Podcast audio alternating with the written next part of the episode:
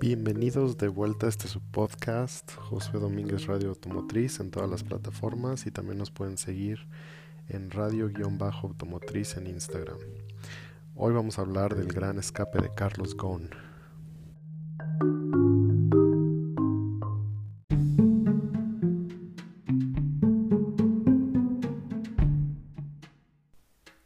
Robar cerca de 80 millones de dólares y lograr escapar de Japón al Líbano en una noche, eso quizás solo lo pudo haber logrado Carlos Ghosn. Pero cómo llegó a ese punto y cómo lo hizo es precisamente lo que vamos a ver hoy.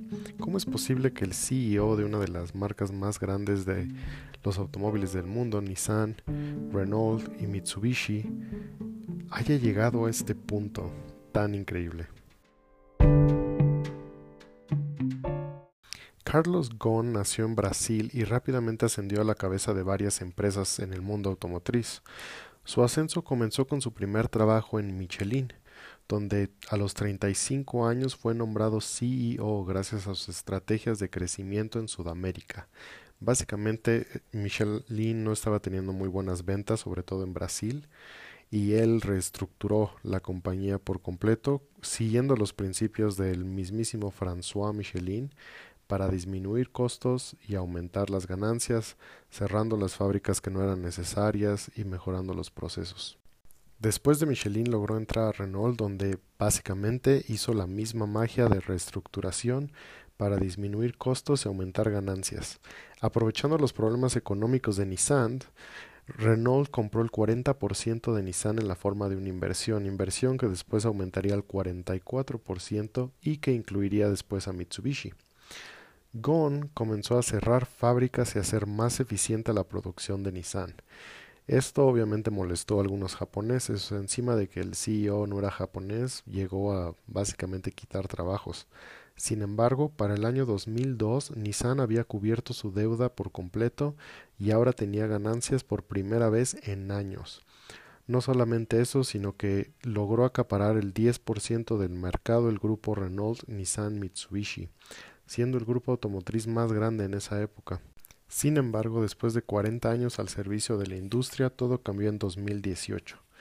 En noviembre del 2018, Gon fue detenido en el aeropuerto de Japón al intentar reingresar al país.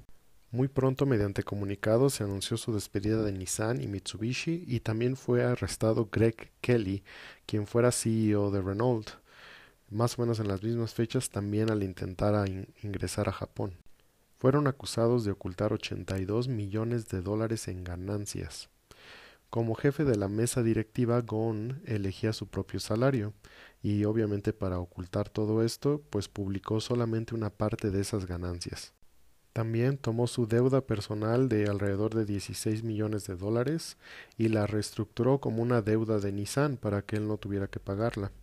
Básicamente Carlos Ghosn y Greg Kelly usaban las ganancias de Nissan y Mitsubishi para sus gastos personales. Todo se reveló gracias a una larga investigación interna. Se descubrieron millones de gastos personales de Greg Kelly y de Carlos Ghosn. Casas en Río de Janeiro, Líbano, vacaciones muy caras, ropa, joyas, lo, que a ustedes se les ocurra. Ghosn básicamente convenció a Nissan de crear una empresa de inversión llamada ZIA, ZIA CIA no era más que una empresa fantasma para darle fondos a Carlos Ghosn. Básicamente era como una empresa cascarón y debajo de ella una serie de complicadas empresas cascarones donde se desviaban millones y millones de dólares. También creó una serie complicada de bonos para pagarse a él mismo 80 millones de dólares sin alertar al grupo financiero de Nissan. O sea, eran como planes de pago diferidos a diferentes empresas, a diferentes inversiones pero que al final solamente eran para la cuenta personal de Carlos Ghosn y Greg Kelly. Una vez arrestados se ocultaron la mayoría de los detalles respecto al caso. Carlos Ghosn pasaría los 23 días que por ley se le puede detener para que después pudiera iniciar su juicio. Eventualmente recibió la posibilidad de un arresto domiciliario después de una fianza. Aquí es donde todo se pone bastante loco. La mayoría de los detalles se desconocen, pero se sabe que Peter Taylor, un ex boina verde, planeó el escape junto con alrededor de 25 personas. Una vez en casa, Carlos Ghosn organizó una gran fiesta con músicos y muchos invitados. Cuando los músicos habían terminado de tocar, él se apartó de los invitados hacia un cuarto fuera de vista y se introdujo en el maletín de uno de los instrumentos. Este habría tenido que ser un instrumento bastante grande, no me imagino cuál. Después sellaron el maletín del instrumento e hicieron alguna serie de orificios para que pudiera respirar y se le cargó a un camión junto con el resto de los músicos para que pudieran salir de la casa sin que los policías lo detectaran. De ahí fue llevado a un pequeño aeropuerto local para ser transportado en un jet privado. Una vez que aterrizó el jet, tomó el tren bala hacia la ciudad de Osaka y llegando ahí se hospedó en un pequeño hotel cerca del aeropuerto internacional.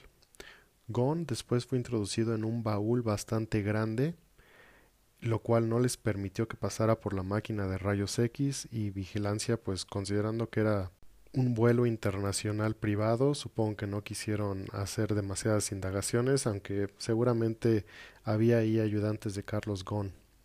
Una vez en el avión privado voló a Istambul y de Istambul tomó otro vuelo privado al Líbano. Actualmente está refugiado en Líbano y es buscado por la Interpol en una serie de países. Desde su increíble escape ha sacado una serie de comunicaciones, básicamente alegando que se hicieron una serie de faltas durante su proceso, incluso ha habido comunicaciones de derechos humanos respecto a la manera en la que se le trató. Líbano, por su parte, no tiene ningún plan para extraditarlo a Japón, por lo que probablemente, como suele pasar con los supermillonarios, no tenga ninguna consecuencia por sus actos. Su sueldo normal como CEO del grupo Nissan Renault Mitsubishi era alrededor de 17 millones de dólares al año. ¿Ustedes habrían arriesgado tanto si ganaran 17 millones de dólares al año, pudiendo vivir tranquilamente? La avaricia sin duda le ha ganado a muchos.